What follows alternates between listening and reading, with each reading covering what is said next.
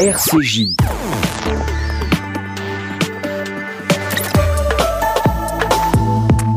Le journal Rudy Saada. Le jour d'après à Nice, entre tristesse et colère au lendemain de l'attaque terroriste qui a fait euh, trois morts en la basilique Notre-Dame, l'auteur des faits a été identifié. Il s'agit euh, donc d'un ressortissant tunisien âgé euh, de 21 ans, entré en Europe via Lampedusa. Nous serons en ligne dans un instant avec Amin El Khatami, le président du Printemps républicain, puis on reviendra sur la personnalité des trois victimes.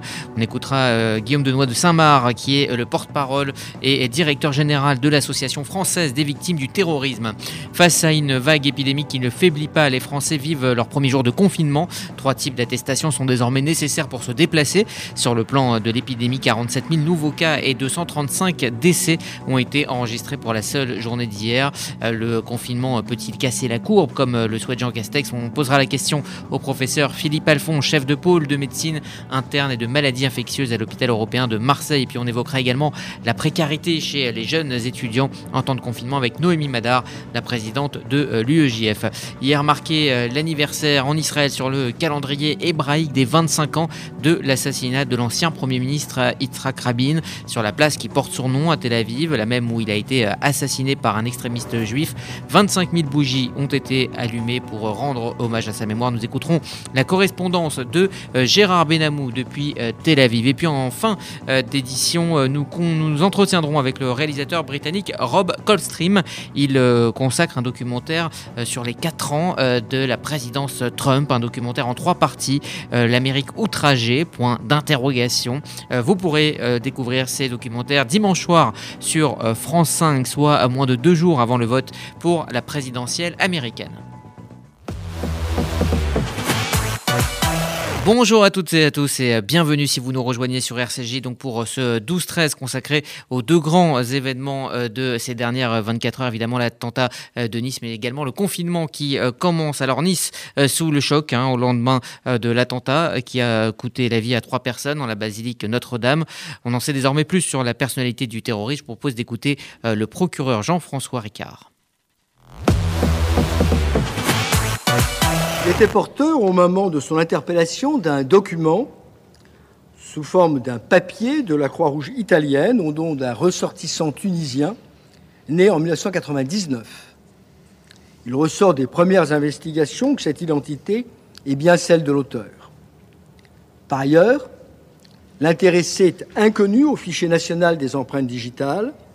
Il est également inconnu des services de renseignement. Près de l'auteur présumé, les enquêteurs ont trouvé un Coran, deux téléphones et l'arme du crime, un couteau de 30 cm avec une lame de 17 cm, selon donc le procureur Jean-François Ricard. Emmanuel Macron a réuni ce matin un conseil de défense. Le niveau d'alerte attentat avait été relevé hier à son maximum et 7000 militaires euh, vont être déployés euh, pour le plan Sentinelle. Si nous sommes attaqués, une fois encore, c'est pour les valeurs qui sont les nôtres, pour notre goût de la liberté pour cette possibilité sur notre sol de croire librement et de ne céder à aucun esprit de terreur. Et je le dis avec beaucoup de clarté une fois encore aujourd'hui, nous n'y céderons rien. Ce matin, nous avons décidé d'augmenter la posture de vigilance partout en France pour nous adapter à la menace terroriste.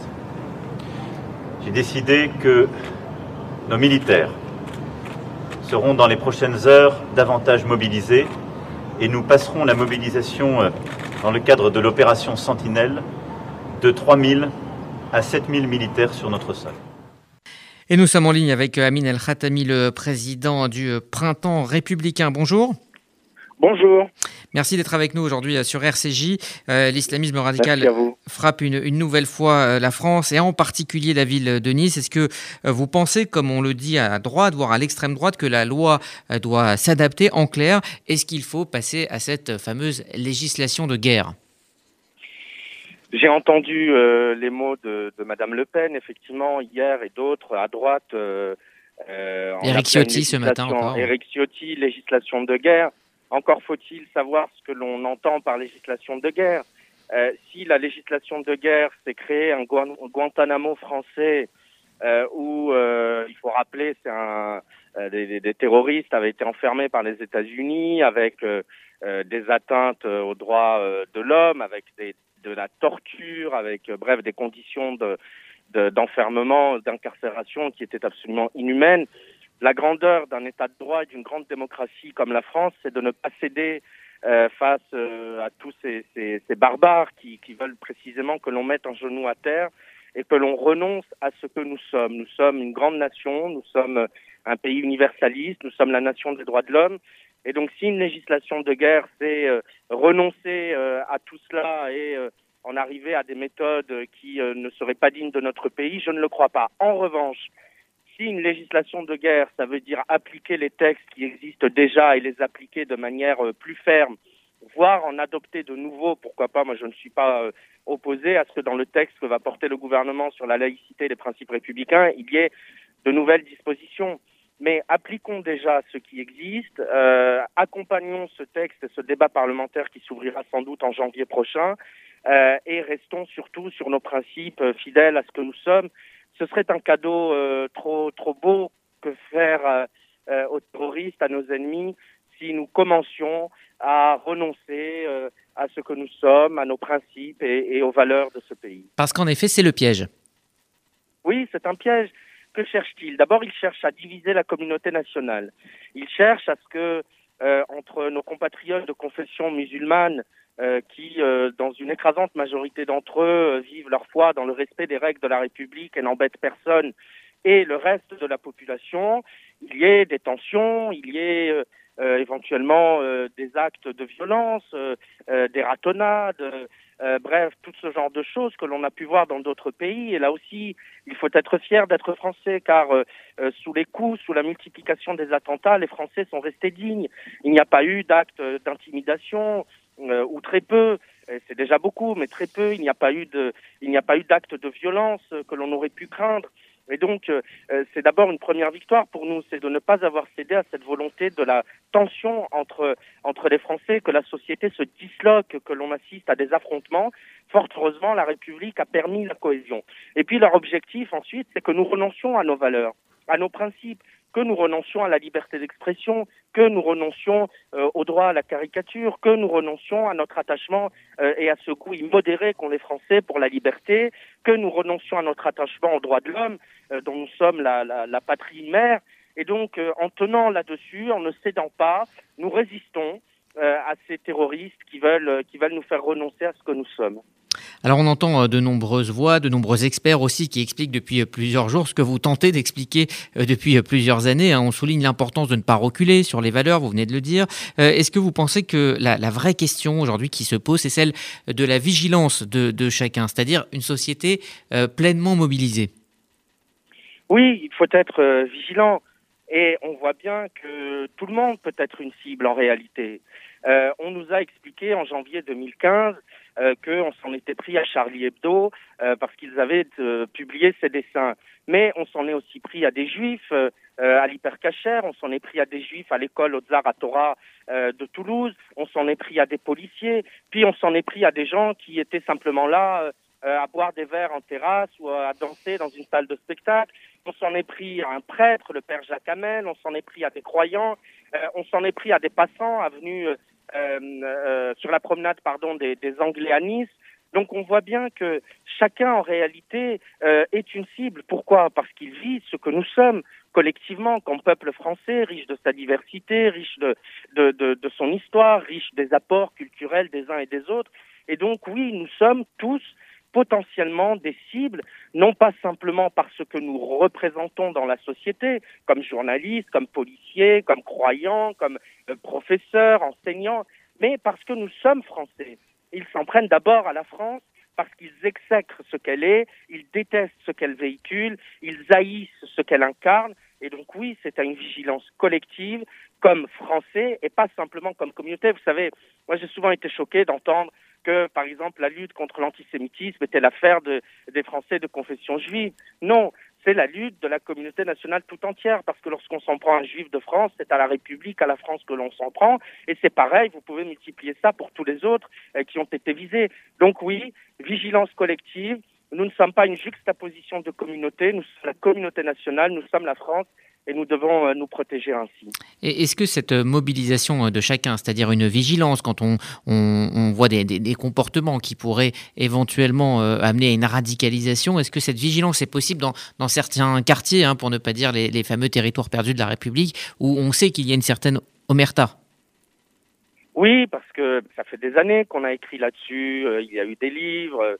Évidemment, vous avez cité les territoires perdus de la République. Il y a eu des rapports parlementaires. Il y a eu des enquêtes de journalistes. Il y a eu tout un tas de la, documentation en la matière est riche. Nous connaissons le sujet et nous savons effectivement dans un certain nombre de quartiers qu'il y a une porosité entre le milieu de la délinquance, de la, de la grande délinquance, du grand banditisme, du trafic de drogue, et les réseaux euh, radicaux religieux, intégristes, qui, d'une certaine manière, se partagent le territoire, organisent une forme euh, d'auto-administration dans le quartier et euh, se partagent les rôles. Aux uns, le trafic, le commerce et l'argent, et aux autres, la, conquête des âmes par l'intégrisme religieux. Donc la République, elle a un double rôle. D'abord, c'est, on parle de reconquête républicaine, c'est effectivement remettre de l'ordre et de l'autorité de l'État dans ces quartiers, mais c'est aussi, cela ne va pas euh, sans justice sociale, cela ne va pas sans l'égalité des chances. La République ne peut pas s'exonérer de sa propre responsabilité. Lorsque vous avez organisé des ghettos, lorsque vous avez mis des gens qui viennent des mêmes euh, pays d'origine, qui ont la même culture, qui ont la même religion, que vous les avez enfermés dans le même quartier, il ne faut guère s'étonner après qu'il y ait du communautarisme, qu'il y ait du repli sur soi, que des gamins qui grandent dans, ce, dans ces quartiers soient assommés par des discours victimaires et finissent par se persuader euh, qu'ils sont discriminés, que la France ne veut pas d'eux. Et donc la République, elle ne peut pas être que dans la répression. Il faut de la répression et de l'ordre. Il faut aussi de la justice sociale, remettre des droits, euh, parler aux enfants de la République, euh, leur dire qu'ils ont toute leur place dans notre pays, que la France n'est pas leur ennemi, que nous sommes une grande patrie républicaine où chacun peut vivre sa destinée, son destin comme il l'entend. Et donc, la répression et la justice sociale, euh, l'ordre juste et la justice. C'est ce qu'il faut faire. Amine Al-Khatami, ça sera ma, dernière question. Euh, ce regain de tension a été euh, notamment attisé hein, par la polémique entre Erdogan et Emmanuel Macron. là aussi, on se rend compte du rôle que peuvent jouer certaines puissances étrangères, un rôle qui n'est peut-être pas à minimiser. Oui, on voit bien comment des puissances étrangères cherchent euh, à euh, jeter de l'huile sur le feu, à attiser euh, des, des, des, tensions dans notre pays. Et donc, il faut être d'une grande fermeté. Enfin, tout de même, nous n'avons aucune leçon de morale à recevoir de quelqu'un qui a instauré un régime euh, théocratique, euh, intégriste, euh, qui enferme des journalistes, qui pourchasse des minorités religieuses ou sexuelles. nous recevons des leçons de tout un tas de pays qui sont quand même loin d'être des exemples de respect des valeurs, des principes, des droits de l'homme. Donc nous n'avons pas de leçons à recevoir de ces gens-là, qu'ils se mêlent de leurs affaires nous sommes une grande démocratie, c'est précisément ce qu'ils nous reprochent, où nous avons la liberté de faire tout un tas de choses qui n'existent pas chez eux. Et donc, euh, euh, nous devons être fermes. La France doit avoir à leur égard, euh, via nos réseaux diplomatiques, via notre ministre des Affaires étrangères, via la parole du chef de l'État, une parole très ferme de, de condamnation de ces ingérences et en leur rappelant qu'ils ne nous feront rien céder. Merci Amin El Khatami, président du Printemps républicain. Merci à vous donc d'avoir réagi sur euh, notre antenne aujourd'hui. Euh, vous écoutez RCJ, c'est le 12-13 spécial consacré en partie donc aux suites de cet attentat à Nice. Dans un instant, nous retracerons la vie des trois victimes et nous évoquerons l'accompagnement euh, de ces victimes avec Guillaume Denoy de Saint-Marc, porte-parole et directeur général de l'Association française des victimes du terrorisme.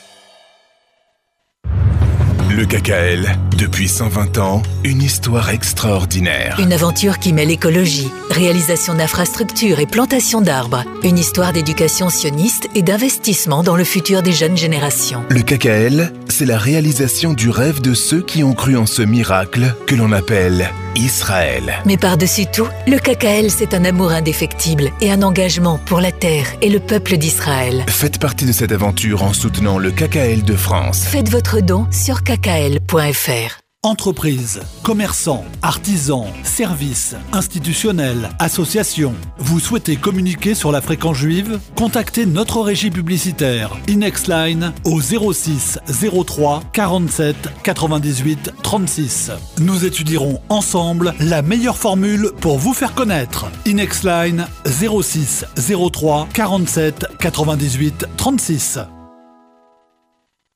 Depuis 1950, le Fonds social juif unifié combat la pauvreté et l'exclusion et met des actions essentielles au service de la solidarité. Grâce à vos legs, donations et assurances vie, vous permettez au FSJU d'agir.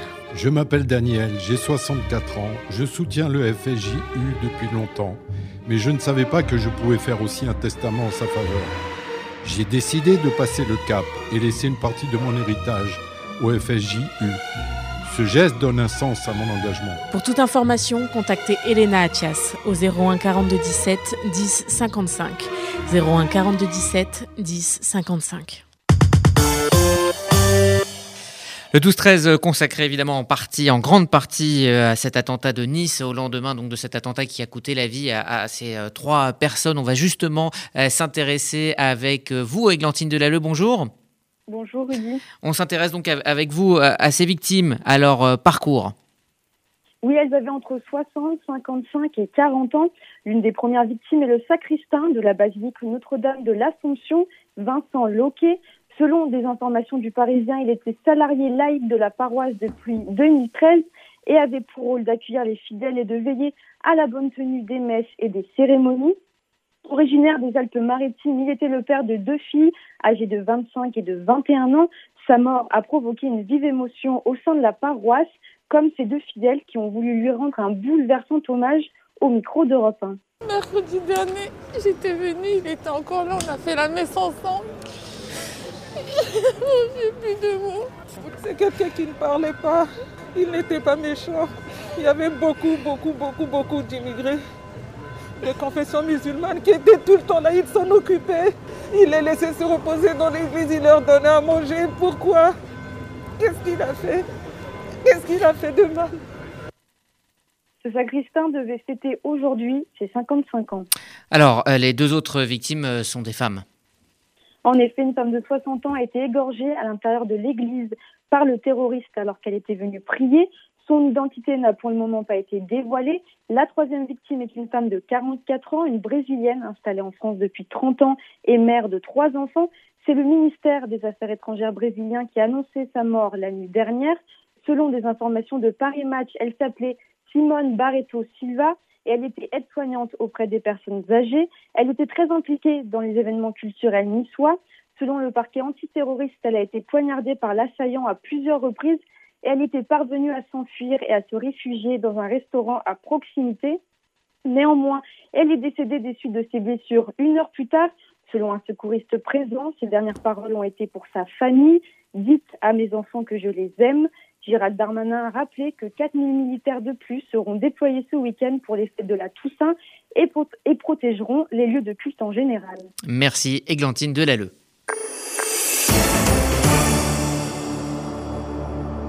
C'est donc sous le choc que se sont réveillés ce matin les Niçois dans durement à deux reprises déjà par euh, le terrorisme. Euh, tout d'abord en février 2015, trois militaires de l'opération Sentinelle qui patrouillaient dans la ville avaient été attaqués euh, par Moussa Koulibaly, un bras armé de l'organisation État islamique. Et puis évidemment le 14 juillet 2016, Mohamed Lawesh Boulel avait fauché des familles venues assister au feu d'artifice. 86 morts et 458 blessés avaient été à, déplorer.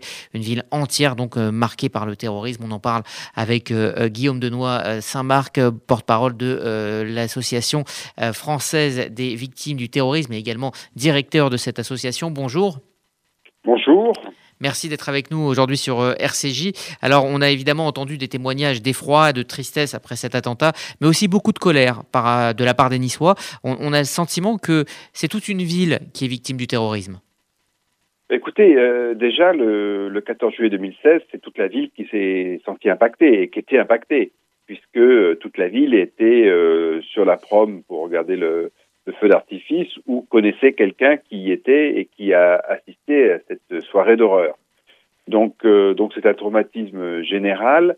c'est un traumatisme euh, important parce que effectivement de nombreuses personnes ont été directement affectées, euh, nombreux Niçois ont été directement affectés par par cet attentat. Et là, ça, ça réveille euh, des, des, plaies qui ne sont pas encore cicatrisées. Donc euh, forcément, ça crée de l'émoi, ça crée de la colère, euh, ce qui est tout à fait sain. et, et, et, et il va falloir maintenant arriver à canaliser cette colère et arriver à, à refaire société, ce qui est quelque chose qui va être compliqué. Alors comment, comment justement y parvenir? Ben, Déjà, il faut que tous ceux qui se sentent impactés, et je pense notamment aux, aux victimes du, du 14 juillet 2016, euh, il faut sans doute, euh, si on n'est pas bien, reconsulter, euh, revoir euh, d'autres victimes, revenir à l'association, euh, refaire, refaire corps, entre guillemets, parler, échanger, et, et, puis, bien sûr, il va falloir qu'on ait un traitement tout particulier pour, pour les familles directement impactées par ce dernier attentat. Euh, et, et, ça, c'est quelque chose qui va être fait à la fois au niveau national, mais aussi au niveau euh, de la ville, euh, avec euh, ben, l'EIA qui avait été activé pour le 14 juillet 2016 est toujours actif. Et donc, en collaboration avec Montjoie, l'AEVT, la ville, le département, la région, et l'État, euh, nous allons, euh, je pense, très rapidement être en ordre de bataille pour, pour accueillir toutes ces victimes. Euh, il y a maintenant des, structures hein, qui ont été mises en place, malheureusement, liées à l'historique. ce qui me fait de la peine, c'est que là, la, région se, se remet à peine euh, de, de, de, la catastrophe liée à la tempête. Euh, donc euh, oui, c'est beaucoup de choses à gérer en même temps, euh, et plus plus la, la Covid. Mais mais voilà, je sais que les Niçois sont sont résilients. C'est pas facile. Euh, et voilà, nous sommes de tout cœur avec tous, et surtout nous sommes prêts à, à accueillir toutes les victimes. Et il y a aussi euh, les paroissiens hein, euh, qui vont devoir retourner euh, prier sur, sur les lieux de l'attentat. Comment gérer cet après? Alors, c'est vrai que chaque fois qu'il faut revenir sur un lieu, le lieu d'un drame, c'est toujours très compliqué. Euh, chaque cas est particulier. Là, il se trouve qu'effectivement, c'est un lieu de culte qui a été profané d'une certaine manière. il va falloir que, effectivement, que que, que l'ensemble des paroissiens, avec, avec l'Église, se euh, trouvent les moyens de, de, remettre de la sérénité dans, dans ce lieu qui a connu l'horreur. Alors votre association euh, accompagne euh, les victimes et leurs familles, mais elle mène également des, actions de terrain. Vous allez régulièrement dans les lycées, dans, les collèges, hein, pour euh, intégrer le terrorisme au, programme. Est-ce que, selon vous, la, réponse au terrorisme, c'est une réponse de la société dans son ensemble? Et est-ce que cette réponse passe par l'éducation, plus que jamais ah ben, oui, je crois qu'effectivement, il y a trois aspects pour lutter contre le terrorisme et contre le, euh, l'idéologie, là en l'occurrence, il y a une idéologie qui est derrière. C'est d'une part euh, les aspects sécuritaires, les aspects judiciaires, et bien sûr, il y a tout le travail d'éducation, de compréhension et de défendre nos valeurs par le dialogue avec ceux qui seraient tentés par, euh, par cette idéologie euh, mortifère et, et, contraire à toutes les valeurs de civilisation que nous avons construites euh, pendant des millénaires. Donc, euh, euh, oui, il faut absolument qu'il y ait du dialogue, de, l'échange, de l'éducation, de la compréhension, parce que euh, il s'agit de, lutter contre nos instincts euh, et, et, remettre de la civilisation par-dessus. Alors la liste des euh, victimes du terrorisme en France s'est malheureusement euh, allongée de manière assez spectaculaire ces, dernières années. Comment chacun d'entre nous peut essayer de euh, contribuer à, la reconstruction des victimes du terrorisme? Déjà, il faut arriver à accepter que les victimes vous racontent leur histoire. Si elles vous racontent leur histoire, ce n'est pas parce qu'elles vous demandent de l'aide. elles ont besoin de le partager avec tout, et un chacun parce que tout un chacun est concerné. Et, c'est vraiment quelque chose qui, est particulier aux victimes du terrorisme, ce besoin euh, que la société soit au courant et que la société, d'une certaine manière, tout simplement accepte d'entendre les victimes. c'est en tant que membre de cette société que nous avons été frappés et, et c'est très violent pour nous d'avoir un recul de notre auditoire, soit par, par, par peur, soit par incompréhension, soit très souvent par le fait que l'interlocuteur pense que la victime lui demande de l'aide. Elle ne lui demande pas de l'aide, elle lui demande à ce qu'on l'écoute, tout simplement. Et c'est un moyen de refaire société. Donc, euh, alors vous avez le droit de dire à la victime, oui, mais est-ce que tu peux me le raconter de façon différente? Est-ce qu'on peut en parler? Voilà, mais il est important que l'échange, que la, que la société euh, retisse euh, ces, liens, puisque sinon la, la victime peut s'isoler et finalement elle finit par développer euh, une agressivité, une aigreur envers, la cible véritable que nous sommes tous en tant que société. Merci euh, Guillaume Denois de Saint-Marc. Je rappelle que vous êtes porte-parole et directeur général de l'Association française des victimes du terrorisme. Merci d'avoir été avec nous. Merci à vous. RCJ, c'est le 12-13. Dans un instant, on ouvrira euh, l'autre grand dossier du jour avec euh, les premières heures du confinement. Euh, comment est vécue la mesure à l'hôpital? On en parlera avec le professeur Philippe Alphon et puis nous évoquerons également la précarité de certains étudiants face au confinement. Dès le 5 octobre, en achetant vos billets à 26 euros pour la grande loterie de la Fondation Kazib Kojazor sur www.loterie-kazib.fr, vous gagnerez peut-être deux voitures Peugeot et de nombreux autres lots prestigieux. Les fonds collectés seront intégralement affectés aux actions de la Fondation Kazib Kojazor, principale fondation sociale juive de France. Billets à 26 euros avec Serfa disponible sur www.loterie-kazib.fr ou au 01 49 23 71 40. Avec la grande loterie du Kazib Kojazor, gagnez en solidarité. Le hasard n'existe pas De Joseph Aucher. Une rencontre à Paris entre un jeune juif et un agent de renseignement égyptien déclenche une alerte à la DGSE. Les services secrets français souhaitent coopérer avec le Mossad et lui confier l'investigation de cette affaire. Le Mossad missionne l'un de ses agents en poste à Paris. Des manipulations en France et en Israël. Une histoire d'amour inattendue amène un suspense haletant et saisissant. Le hasard n'existe pas. Le nouveau thriller d'espionnage de Joseph Aucher, disponible dès maintenant sur Amazon. C'est donc 67 millions de Français qui vivent depuis cette nuit sous confinement, alors que les derniers chiffres euh, traduisent une situation inquiétante sur le plan sanitaire. La France devient donc le troisième pays d'Europe après le Pays de Galles et l'Irlande à prendre une telle mesure. Ce confinement, donc pas tout à fait identique à celui euh, qu'on a connu au printemps dernier. Euh, hier soir, entouré des ministres concernés, Jean Castex a détaillé les modalités de ce plan. Pour lui, il n'y avait pas d'autre solution. L'accélération de la circulation du virus vous la voyez sur l'écran, frappe avec la même brutalité toute l'Europe. Tout le monde avait intégré le risque d'une deuxième vague, mais personne n'avait prévu une flambée si violente et si rapide. Et d'ailleurs, la plupart des pays européens sont aussi conduits à prendre, comme nous, des mesures de restriction. En France, contrairement à la première vague, toutes nos régions et toutes les catégories d'âge sont touchées. Puisque le virus accélère, alors nous devons accélérer également. L'objectif est simple, protéger la santé de nos concitoyens en cassant par tout moyen la spirale épidémique.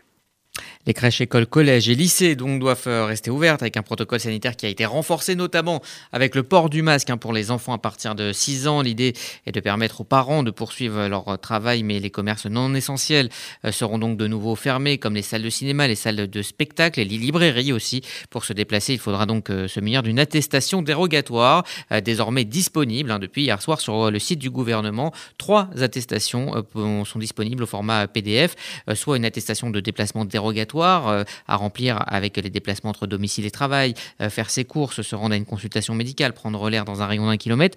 Elle peut euh, également être générée en ligne sur smartphone. Autre document, un justificatif de déplacement scolaire entre le domicile et le lieu d'accueil de l'enfant. Et puis enfin, un justificatif de déplacement professionnel, lui, qui est à remplir par l'employeur. Hier, les Français se sont préparés à ce reconfinement. Les salons de coiffure, les librairies ont par exemple été prises d'assaut. De nombreux Parisiens ont quitté la capitale. On a dénombré plus de 700 km de bouchons sur la région parisienne en fin de journée. Sur le plan de l'épidémie, 47 636 nouveaux cas de Covid-19 ont été recensés sur le territoire et 235 personnes sont décédées en 24 heures. 976 nouvelles hospitalisations ont été enregistrées, dont 111 en réanimation. Une situation euh, critique donc pour les hôpitaux euh, qui pourrait euh, donc atteindre mi-novembre une situation critique si la courbe ne n'est pas cassée par ce confinement. On va justement prendre la direction de Marseille pour y retrouver le professeur Philippe Alphon. bonjour. Bonjour. Vous êtes chef de pôle médecine interne et maladies infectieuses à l'hôpital européen de Marseille. Merci d'être avec nous sur l'antenne d'RCJ. Déjà, quelle est la situation sur le terrain? Est-ce que l'hôpital tient le choc? Bah, disons que euh, l'hôpital, c'est un choc parce qu'on n'a pas le choix de tenir le choc, mais on assiste euh, actuellement euh, d'abord à une fatigue, une lassitude de tout le personnel, et puis surtout, on a aussi beaucoup de personnes contaminées à la fois parmi les médecins, parmi les soignants, les infirmiers, et donc on a aussi des clusters, donc ça oblige à faire des rotations en termes de garde qui sont très difficiles, et en particulier pour les réanimateurs, les infirmiers de réanimation, parce qu'ils sont euh, extrêmement sollicités. Et, euh, et donc, je crois que on n'a pas pris assez la mesure lors de la première vague parce que malheureusement, beaucoup pensaient qu'après la première vague, il n'y aurait pas de deuxième vague. Et, et, après cette deuxième vague, il y aura sans doute une troisième vague, voire une quatrième. Et je pense qu'on n'aura certainement pas fini le coronavirus après cette période de déconfinement.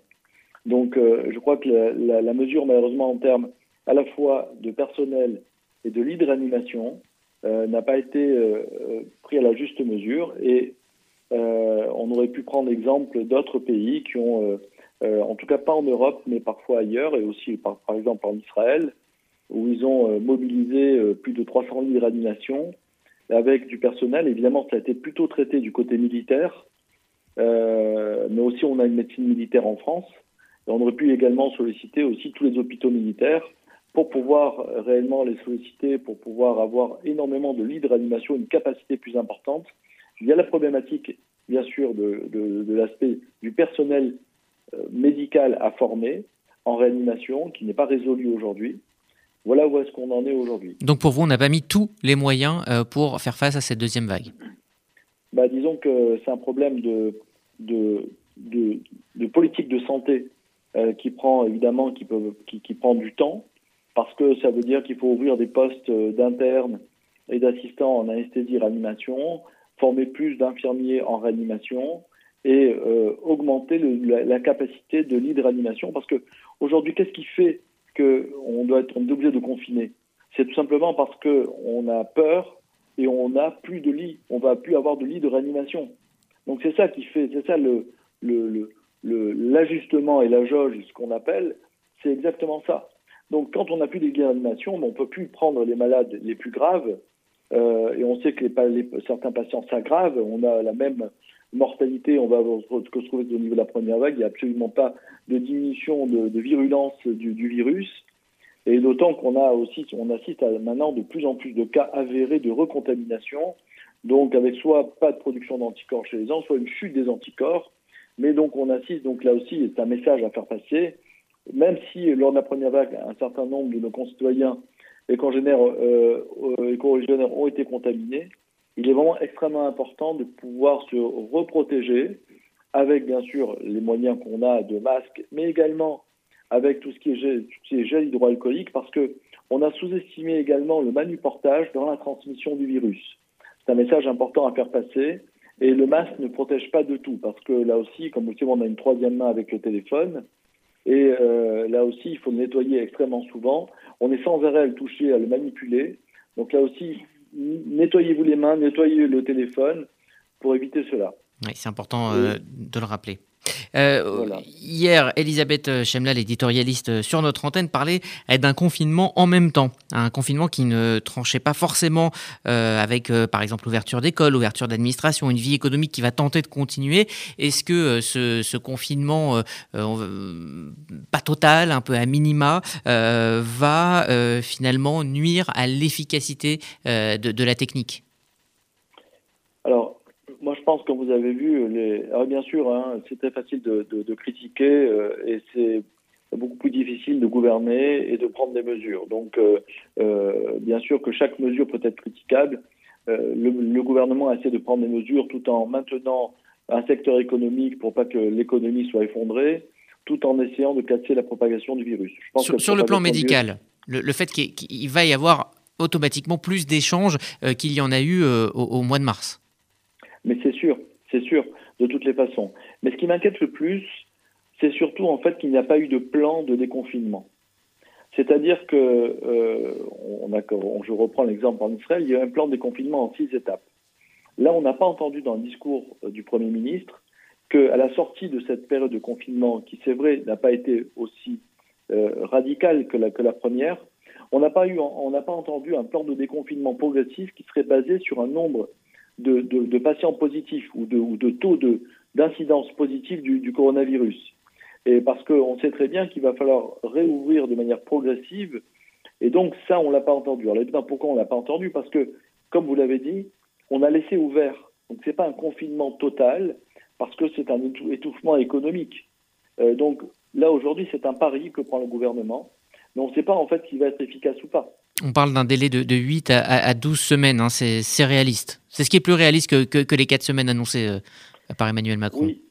Mais finalement, on ne sait pas si c'est quatre semaines, euh, parce que finalement, euh, bah, aujourd'hui, moi je suis à Marseille, vous, vous êtes à Paris, et vous avez vu que les rues sont pleines, et tout le monde, tout le monde, tout le monde travaille, tout le monde est en voiture, et moi j'ai constaté aucune diminution de l'activité, en tout cas professionnelle et économique, dans, dans, dans, la cité. Mmh. Quelle, ça sera ma dernière question. Euh, Qu'est-ce qu'il ne faudra pas rater justement pour, euh, pour ce déconfinement? On sait qu'on on a énormément euh, critiqué l'échec du détecté, isolé, tracé. Est-ce que c'est -ce c'est là qu'il faudra faire des efforts par exemple? Moi je crois qu'on ne vivra plus jamais de la même manière. Il y a eu avant et, et, et, et il y aura un pendant, parce qu'en un pendant, je ne pourrais pas parler de l'après-coronavirus. Et que je crois que tout le maintien des gestes barrières et en fait on a vu que les grandes vagues de contamination, pourquoi est-ce qu'on s'est recontaminé Parce qu'on s'est déconfiné beaucoup trop tôt, beaucoup trop large et beaucoup trop fort. Et donc je crois qu'il ne faudra pas reproduire cela, il faudra aussi avoir un contrôle aux frontières. Nous on a vu à Marseille, on a été et dans le sud de la France parmi les premiers à être touchés et contaminés et les plus touchés parce qu'il n'y a eu aussi aucun contrôle. On a eu une vague d'immigration venant du Maghreb très importante pendant les mois de juillet-août où malheureusement ils n'avaient pas les moyens également de contrôler l'infection à coronavirus. Donc je pense qu'il faudra aussi maintenir des contrôles euh, aux frontières. Il faudra bien, bien sûr euh, déconfiner de manière progressive et puis inciter euh, malheureusement tous les jeunes à ne plus vivre de la même manière et ça, d'un point de vue sociétal, c'est ce qui va être le plus difficile. Merci, professeur Philippe Alphon, et courage à vous, à vos équipes hein, pour cette période euh, qui s'ouvre. Merci de nous avoir accordé du temps ce midi. RCJ, c'est le 12-13. Dans un instant, on évoquera la précarité de certains étudiants avec Noémie Madar, la présidente de l'Union des étudiants juifs de France. Il y a des salles de bain qui font vraiment rêver. Bain et déco. Il y a des cuisines où l'on se prendrait volontiers pour un chef étoilé. Bain et déco. Et si c'était le moment de changer Nos architectes et artisans qualifiés Bain et déco conçoivent et réalisent votre projet de A à Z. Des produits avant-gardistes, des marques prestigieuses et un vrai savoir-faire. Pour une seule ambition, l'exception. Bain et déco, deux showrooms de plus de 500 mètres carrés à Paris 11e et Boulogne-Billancourt. Et venez découvrir notre nouveau showroom, 212 boulevard Saint-Germain, Paris 7e. Bain et quand son père, célèbre chef étoilé, est incarcéré, Eva ne sait pas encore que sa vie va être bouleversée. L'épreuve de la prison va-t-elle libérer les secrets de famille? Eva découvrira-t-elle le passé de son père? Avec l'aide d'un séduisant avocat, Eva trouvera les réponses. La saveur de nos vies est le premier roman de Déborah El Malek, aux éditions Écriture.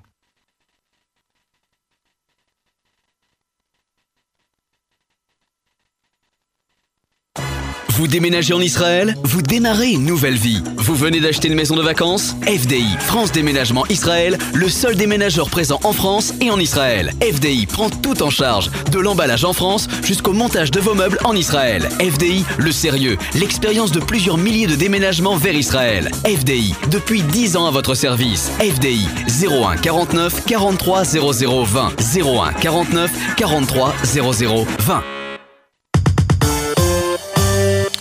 On sait euh, malheureusement déjà que le coronavirus va faire basculer un million de Français dans la pauvreté, mais ce second confinement pourrait euh, sûrement euh, toucher le public étudiant. Noémie Madar, bonjour. Bonjour. Vous êtes la présidente de l'UEJF, l'Union des étudiants juifs de France, et, et vous alertez sur les conséquences pour certains étudiants de, de la période qui, qui, qui, qui, démarre.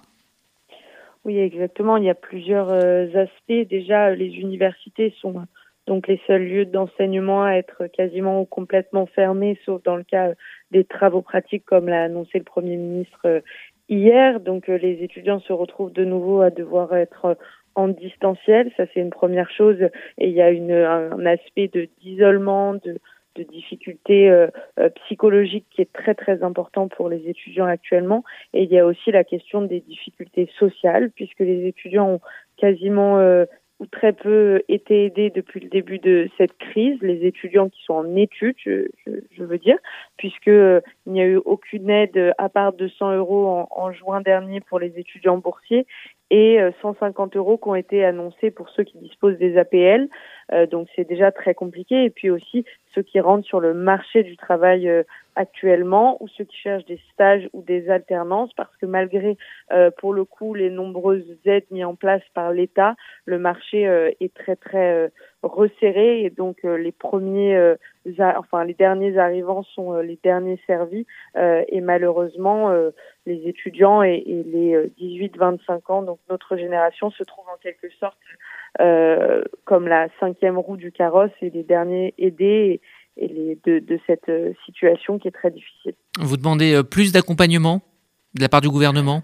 Oui, exactement, plus des, des, soutiens financiers pour les étudiants boursiers et puis les étudiants non boursiers qui se retrouvent dans des situations très précaires puisque souvent ce sont des étudiants qui sont en quelque sorte dans un entre-deux où ils n'ont pas forcément accès à la bourse mais ils travaillent pour pouvoir se loger ou pour pouvoir avoir des à côté ou même parfois prennent un prêt étudiant euh, qu'ils doivent rembourser euh, au fur et à mesure. Et ces étudiants-là qui sont dans l'entre-deux et qui touchent beaucoup d'étudiants de la communauté juive qui ne sont pas forcément boursiers mais qui travaillent un peu à côté se retrouvent à perdre leur job, devoir payer leur école parce qu'ils ne trouvent pas d'alternance ou bien avoir des difficultés à rentrer sur le marché du travail et donc à devoir euh, à peiner à rembourser leur prêt étudiant. Euh, et ça, il faut absolument que ce sujet-là devienne une priorité dans le cadre de ce deuxième confinement. Sinon, euh, c'est toute une génération qui va être complètement euh, sacrifiée par cette crise. Alors Noémie Madar, on, entend euh, énormément cette phrase, c'est dur d'avoir 20 ans en, 2020. Vous soulignez que psychologiquement, c'était une chose qu'il ne fallait pas négliger dans cette période très spéciale de la vie, de, de devoir être confiné et de réduire finalement ses contacts sociaux quand on a 20 ans. Ah, psychologiquement, c'est vraiment très très difficile et nous-mêmes, euh, on y est confrontés euh, dans les sections de, de l'UEJF puisque ça fait déjà depuis le début de l'année quasiment que euh, les cours sont à temps partiel, donc les étudiants étaient déjà à moitié chez eux. Là, ils vont devoir faire complètement les études depuis chez eux, donc derrière leur ordinateur, donc déjà ça. Et puis le, les contacts sociaux qui sont complètement réduits et qui sont très importants quand on est jeune. Et puis au-delà de ça, la construction de l'avenir, parce que quand on a 20 ans, on, on, on, se projette aussi dans l'avenir et quand on est dans une génération où on se dit que la crise c'est l'avenir, c'est quand même euh, très difficile. Donc à la fois le présent, l'isolement, l'enfermement, la détresse sociale et financière, mais aussi la projection euh, vers une France et vers une fin d'études où potentiellement il sera très difficile de se faire une place sur le marché du travail. Donc, voilà. Merci euh, Noémie Madar pour euh, donc euh, ce témoignage et cette, cet appel donc pour ces étudiants qui effectivement peuvent mal vivre la période de confinement qui a donc démarré à minuit. Merci d'avoir été avec nous sur l'antenne d'RCJ. Merci, au revoir.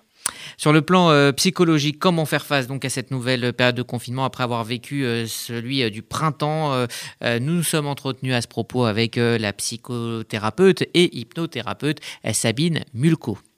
Alors, ça va être à la fois identique tout en étant différent, euh, puisqu'on voit euh, les enfants vont aller en classe. Donc ça, ça a été, c'était un gros problème. Euh, beaucoup de personnes se sont plaintes d'avoir à faire l'école à, domicile et en même temps être en télétravail. C'était trop compliqué. Donc là, pour le moment, les enfants vont à l'école. Ça va permettre à tout le monde d'avoir de l'oxygène.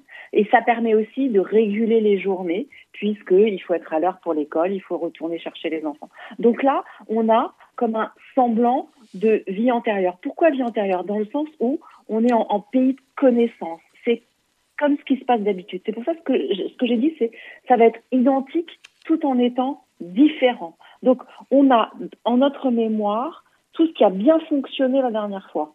On sait que quand on a des objectifs, ça permet d'avancer, ça permet de se repérer dans le temps, ça permet de visualiser quelque chose. On sait euh, maintenant que, par exemple, programmer ses vacances à l'avance augmente le niveau de joie plutôt que de les programmer à la dernière minute. Personne peut se projeter. On peut en parler avec son conjoint, on peut en parler en famille. Donc, euh, ça permet de, mettre euh, déjà un peu de soleil, de joie dans un moment qui, certes, est très difficile. Voilà donc pour euh, les conseils de euh, Sabine Mulco. RCJ, c'est le 12-13. Dans un instant, on évoquera les commémorations autour des 25 ans de la disparition d'Israël Rabin. Vous déménagez en Israël? Vous démarrez une nouvelle vie. Vous venez d'acheter une maison de vacances? FDI, France Déménagement Israël, le seul déménageur présent en France et en Israël. FDI prend tout en charge, de l'emballage en France jusqu'au montage de vos meubles en Israël. FDI, le sérieux, l'expérience de plusieurs milliers de déménagements vers Israël. FDI, depuis 10 ans à votre service. FDI, 01 49 43 00 20. 01 49 43 00 20. Entreprises, commerçants, artisans, services, institutionnels, associations. Vous souhaitez communiquer sur la fréquence juive? Contactez notre régie publicitaire Inexline au 06 03 47 98 36. Nous étudierons ensemble la meilleure formule pour vous faire connaître. Inexline 06 03 47 98 36. La suite du journal, Rudy Saada. Sur la place qui porte son nom à Tel Aviv, la même où l'ancien Premier ministre a été tué par un extrémiste juif, il y a euh, 25 ans, 25 000 bougies ont été allumées pour rendre hommage à Yitzhak Rabin, assassiné le 4 novembre 1995 à l'issue d'un discours lors d'une manifestation euh, pour la paix, euh, après les accords d'Oslo qui avaient rassemblé des dizaines de milliers euh, de euh, personnes dans le centre de Tel Aviv. Son meurtrier Galamir, euh, vous le savez, est un militant d'extrême droite opposé donc à ces accords avec les Palestiniens. La correspondance à Tel Aviv de Gérard Benamou. Lors d'une session spéciale de la Knesset pour marquer les 25 ans de l'assassinat d'Yitzhak Rabin hier, le Premier ministre Benjamin Netanyahou a tenté de capter l'attention des députés en déclarant 25 ans après l'assassinat d'Yitzhak Rabin, il y a de nouveau des incitations à assassiner le Premier ministre et sa famille, et ce sans que personne ne dise rien. Des propos qui n'ont pas ému la majorité des députés, lesquels n'ont accordé aucune crédibilité aux propos de Netanyahou. La députée Meretz Tamar Zandberg a même chahuté le Premier ministre et elle a été expulsée du plénum. Par la suite, elle a exprimé son indignation face au discours de Netanyahou, tweetant Cela fait mal quand on est assis en larmes dans le plénum pour parler d'Yitzhak Rabin, de la façon dont il a été assassiné, et qu'on doit entendre Binyamin Netanyahou se placer en victime. Le Premier ministre voulait par là rappeler qu'il était soumis à une pression permanente de la rue israélienne à travers des manifestations quotidiennes à proximité de sa résidence à Jérusalem et dans de très nombreuses villes d'Israël, notamment sur les routes, les ponts et les places, faisant référence à sa mauvaise gestion de la crise de la deuxième pandémie du coronavirus, pour certains et pour d'autres, plus particulièrement lui rappelant les multiples poursuites pénales engagées contre lui. Netanyahou n'a pas précisé d'ailleurs quelles étaient les menaces dont il aurait fait l'objet. Il a choisi d'affirmer plutôt nous ne devons accepter aucune incitation à l'égard de quelque communauté que ce soit, ni envers les juifs, ni envers les arabes, ni envers les dirigeants. Pour les proches d'Yitzhak Rabin et les partisans de la paix selon les accords d'Oslo, Netanyahou aurait sa part d'implication dans les tentatives de délégitimation d'Yitzhak Rabin qui ont précédé son assassinat. Netanyahou, alors chef de l'opposition, ainsi que d'autres membres importants du Likoud, avaient participé à un rassemblement politique de droite à Jérusalem où les manifestants avaient qualifié Rabin de traite, d'assassin et même de nazi, portant des pancartes explicites sur ses insultes, sans condamnation de Binyamin Cependant, hier, le Premier ministre s'est défendu, disant qu'il était de son devoir d'exprimer son opposition aux accords d'Oslo. Toutefois, 25 ans après, on ne peut vouloir comparer le caractère donné aux manifestations du souvenir après la mort annoncée d'Yitzhak Rabin et celle organisée aujourd'hui lorsqu'on a assisté alors au mur de larmes des Israéliens, des jeunes comme des plus âgés, qui voyaient s'écrouler leurs espoirs de paix et surtout disparaître une figure historique attachante et aimée du peuple d'Israël. Le rappel aujourd'hui de se souvenir dans les conditions d'un interminable confinement tente de retrouver un peu de cette émotion. Hier soir, la nouvelle génération des Israéliens, qui associe encore Rabin à une période de lumière brisée dans l'œuf, se sont rassemblés, place Rabin, là où le Premier ministre est tombé sous les balles de son assassin. Le lieu a été transformé, comme il y a 25 ans, en une place d'or et de lumière. 25 000 bougies, apportées et allumées, ont éclairé la place de cette lumière fragile et vacillante comme la vie, des reflets d'or répartis sur le sol par des générations d'Israéliens. Ils n'ont pas voulu manquer ce rendez-vous avec la mémoire de Rabin, des grands-parents venus avec ceux qui étaient à l'époque leurs enfants et qui sont arrivés hier avec leurs propres enfants pour témoigner leur attachement à la mémoire de cet homme courageux, fauché par un fanatique parce qu'il avait osé tenter la paix. Gérard Benamou, de Tel Aviv, pour RCJ. Shabbat Shalom.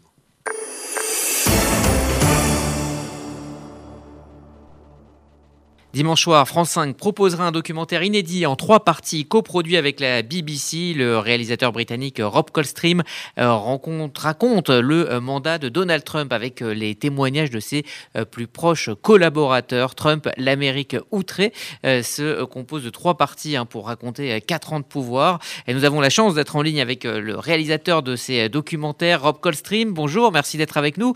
Est-ce qu'il a été difficile de, convaincre les anciens proches de Donald Trump de venir témoigner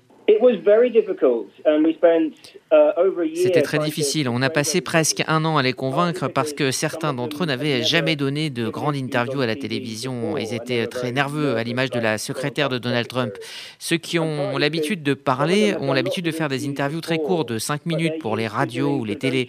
Mais nous voulions vraiment aller en profondeur et passer plusieurs heures avec eux. Certains d'entre eux sont des personnages très euh, sulfureux, hein, comme Steve Bannon par um, exemple. C'était euh, le bras droit de Donald Trump. Il a dit oui, um, finalement, mais nous n'avons jamais réussi à, trouver le temps pour l'interviewer. Alors que le film était presque terminé, il a été alors arrêté pour euh, euh, quatre euh, chefs d'inculpation. Et donc, on se disait qu'on ne l'aura jamais. Et puis finalement, il a accepté de nous donner cette interview.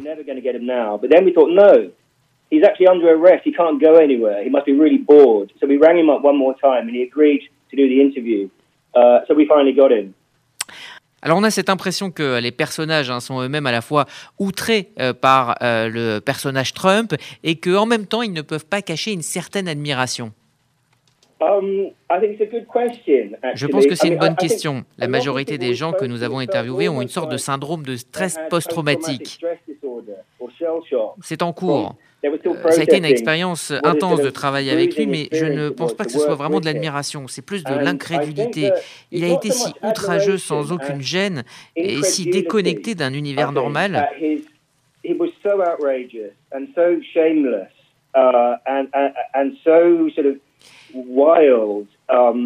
Je ne crois pas qu'il ne réalise euh, finalement ce que c'est de travailler avec lui, mais également, vous, vous dites admiration. Il y a, un peu d'admiration, euh, c'est vrai pour l'homme, parce que quoi que vous pensiez de sa politique, c'est un homme qui a un esprit de combat hors du commun et une incroyable confiance en lui, et on n'a pas besoin de l'aimer pour être impressionné par cela.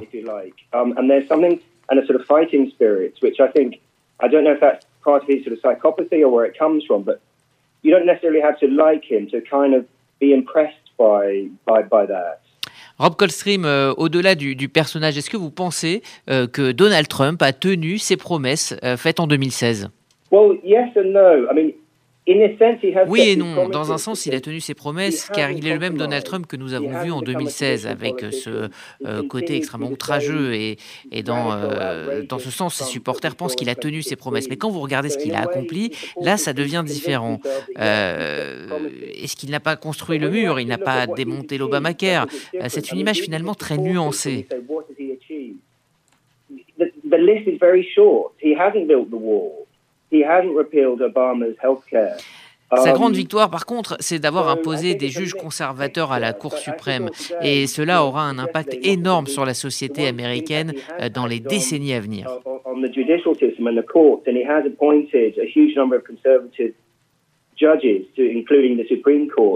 and that will have a big impact, I think, on American political life for decades. En cas de défaite, euh, Rob Coldstream, ça sera ma dernière question. Euh, quel serait selon vous l'avenir de Donald Trump? I think it will hurt him to lose. Je pense que ça l'embêterait très profondément euh, de perdre face à un candidat qu'il estime d'ailleurs très faible. Mais je ne pense pas qu'il sera si affecté euh, que ça, parce que ce n'est pas quelqu'un qui a passé toute sa vie à vouloir être président. Pour lui, c'est une étape, et il va juste continuer. Son but ultime n'est pas de transformer, de changer l'Amérique. C'est quelqu'un de simplement narcissique, et il va continuer d'une autre manière à être le même Donald Trump.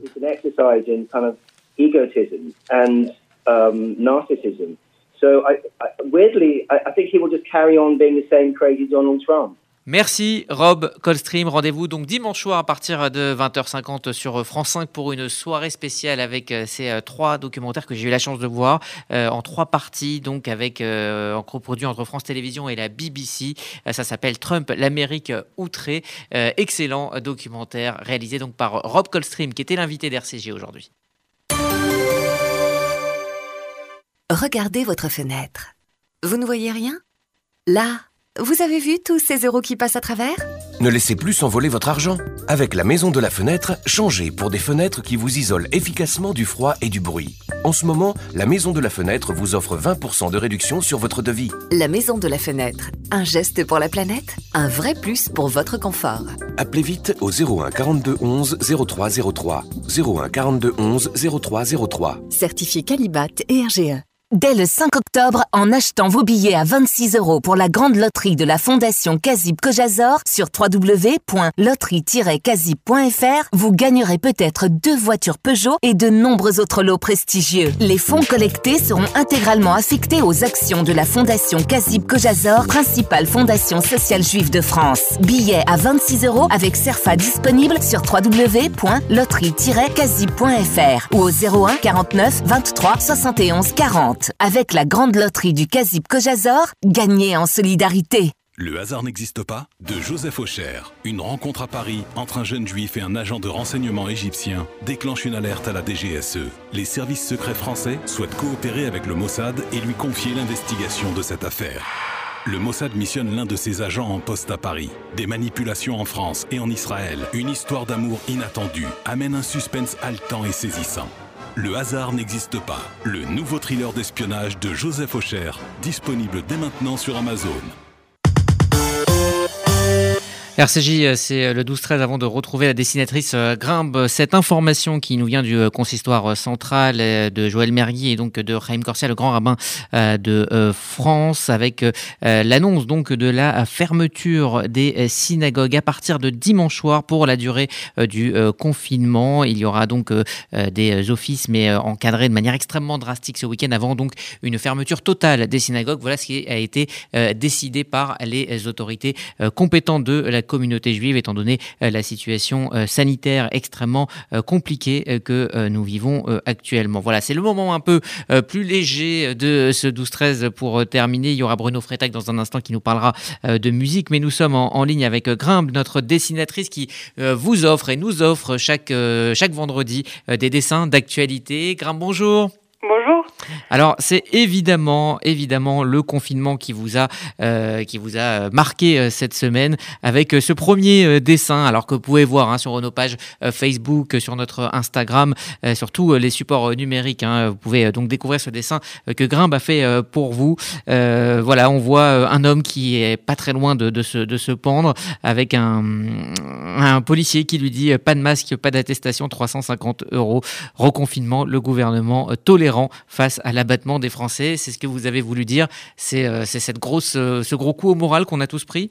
Oui, bien sûr. Euh, je pense que le problème aujourd'hui, c'est que voilà, on n'a plus la moindre perspective d'avenir. C'est devenu super difficile de se projeter, que ce soit sur le plan personnel, professionnel ou national. Et voilà, donc déjà que c'est difficile, mais quand c'est en plus couronné par une amende de 135 euros parce qu'on a oublié de signer le papier selon lequel on s'autorise à prendre l'air, c'est effectivement tout à fait déprimant. Bon, euh, il y a aussi euh, euh, ce sujet que vous soulevez dans votre second dessin, c'est celui des sans-abri, reconfinement, chouette, voilà, on voit un, sans-abri. effectivement, la période d'hiver arrive et c'est quelque, quelque chose auquel on, ne, on ne pense pas. cela va être très compliqué pour eux et c'est ce que vous avez voulu dire dans ce dessin, j'imagine c'est vrai qu'on en parle très très peu, je trouve. Et voilà, bien en mars, les températures euh, allaient montantes, et là, c'est l'inverse. euh, L'hiver approche. Et j'espère simplement que le confinement n'altérera pas le fonctionnement des, asso- des associations qui s'occupent des personnes euh, sans domicile fixe. Mais je trouve qu'on n'en parle pas assez euh, aujourd'hui. Merci euh, Grimbe d'avoir euh, dessiné pour nous donc des dessins que vous pouvez retrouver sur notre Merci. page Facebook, notre compte euh, Instagram. On peut évidemment voir votre travail sur Instagram aussi et donc chaque semaine vous dessinez pour RCJ inspiré donc par l'actualité. Merci Grimbe et donc à, à la semaine prochaine vous serez avec, avec Marika Mathieu. Avant de refermer cette édition, un peu de musique avec Bruno Freitag et sa chronique hebdomadaire. Entreprises, commerçants, artisans, services, institutionnels, associations. Vous souhaitez communiquer sur la fréquence juive? Contactez notre régie publicitaire Inexline au 06 03 47 98 36. Nous étudierons ensemble la meilleure formule pour vous faire connaître. Inexline 06 03 47 98 36. Depuis 1950, le Fonds social juif unifié combat la pauvreté et l'exclusion et met des actions essentielles au service de la solidarité. Grâce à vos legs, donations et assurances vie, vous permettez au FSJU d'agir. Je m'appelle Daniel, j'ai 64 ans, je soutiens le FSJU depuis longtemps, mais je ne savais pas que je pouvais faire aussi un testament en sa faveur. J'ai décidé de passer le cap et laisser une partie de mon héritage au FSJU. Ce geste donne un sens à mon engagement. Pour toute information, contactez Elena Atias au 01 42 17 10 55. 01 42 17 10 55. Vous écoutez RCJ.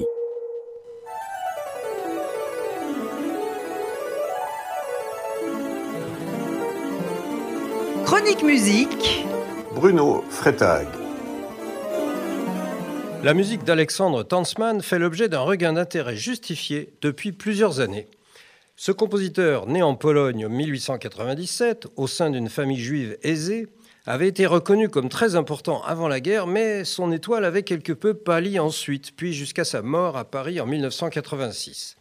Il faut dire que sa musique, malgré une véritable curiosité pour les nouveautés, ne tournait pas à la page des attachements au passé et se trouvait donc quelque peu en opposition avec l'esthétique qui tenait alors toutes les manettes officielles, celle de la musique atonale, sérielle et de décaphonique.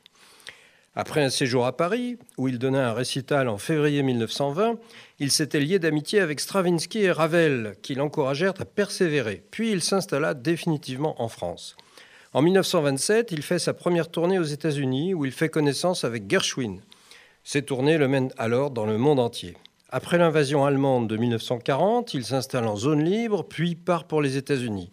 Il s'installe à Los Angeles et compose alors des musiques de films comme plusieurs compositeurs européens. Et après la libération, il est de retour à Paris en 1946.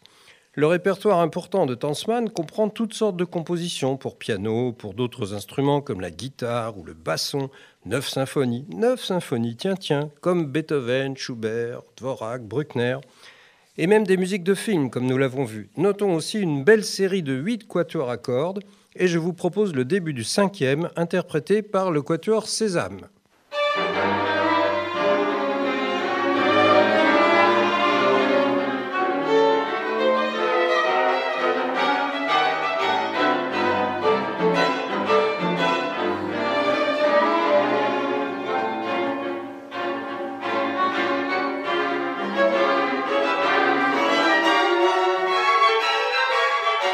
Tansman n'a pas oublié la musique juive. En effet, dès 1933, alors que le monde entier commençait à l'acclamer, Tansman harmonisait une série de douze chants hébraïques. On lui doit aussi un oratorio, Isaïe le prophète, dédié à la mémoire des 6 millions de juifs exterminés pendant la guerre et à la renaissance de l'État d'Israël. On lui doit aussi une rhapsodie hébraïque pour orchestre, un morceau pour orchestre intitulé Les Dix Commandements et un opéra Sabbatai Tsevi, le faux Messie, un très beau colnidré jamais joué de son vivant a été créé en 2017. Le langage musical de Tansman est savant, moderne et luxuriant, tout en reliant clairement le compositeur au mouvement néoclassique.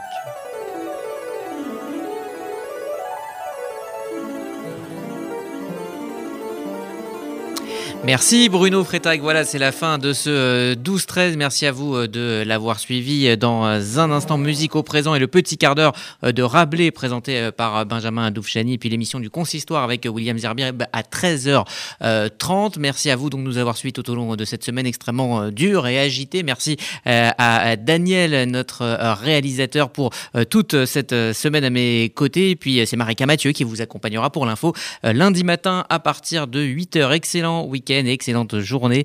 Euh, portez-vous bien, prenez soin de vous euh, ce week-end, donc ce premier week-end de confinement. Et puis surtout, euh, nous sommes là avec vous sur RCJ pour vous accompagner.